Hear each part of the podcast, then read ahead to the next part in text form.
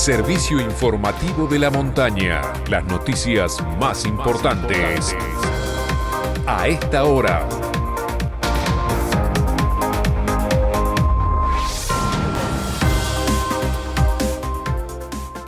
Hora 13 en todo el país. Temperatura en San Martín de los Andes 13 grados 9 décimas. Humedad 22%. Cielo despejado.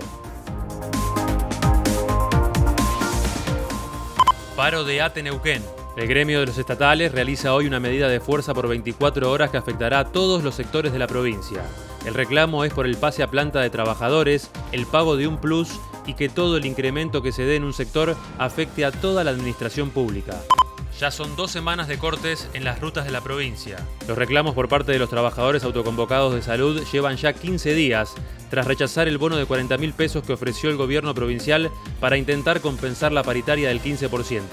Sin acuerdo, los cortes continúan en Anielo, San Patricio del Chañar, Rincón de los Sauces, Junín de los Andes, Zapala, Plaza Huíncul, Chosmalal y Villa Langostura. Por este motivo, una vecina de Junín de los Andes solicitó a la Fiscalía de la Cuarta Circunscripción Judicial que intervenga en los cortes de la Ruta 40. En la denuncia expresa, no puedo concurrir a mi trabajo, mi hija no puede asistir a la escuela y no podemos pasar a comprar provisiones, por lo que estamos aislados. Comunicado de la Asociación Hotelera Gastronómica de San Martín de los Andes. La AXMA emitió ayer un comunicado en el que expresa su preocupación por la grave situación que están atravesando las comunidades de la provincia de Neuquén, Río Negro y del norte de Chubut, debido a los cortes de rutas y el desabastecimiento de combustibles, alimentos y productos de primera necesidad. En parte del comunicado sentenció, la Argentina del piquete no resiste más. Necesitamos la Argentina del consenso, del diálogo, del trabajo. La ciudad de Neuquén entró en zona roja, Debido a la multiplicación en el número de contagios, el departamento de la Confluencia fue catalogado por el gobierno de Neuquén como una aglomeración urbana de alto riesgo.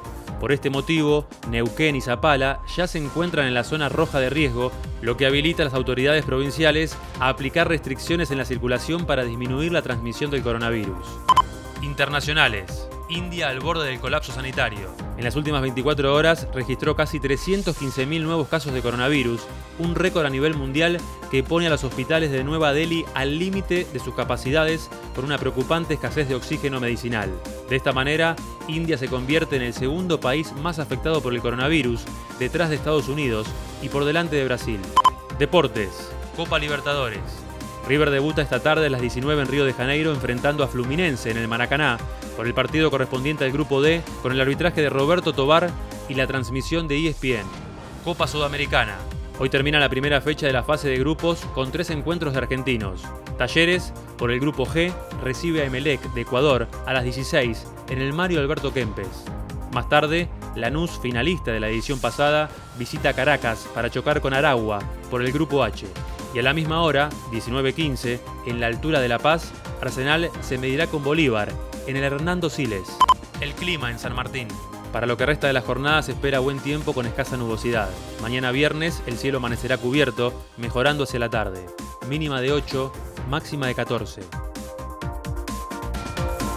Este fue el servicio informativo de la montaña.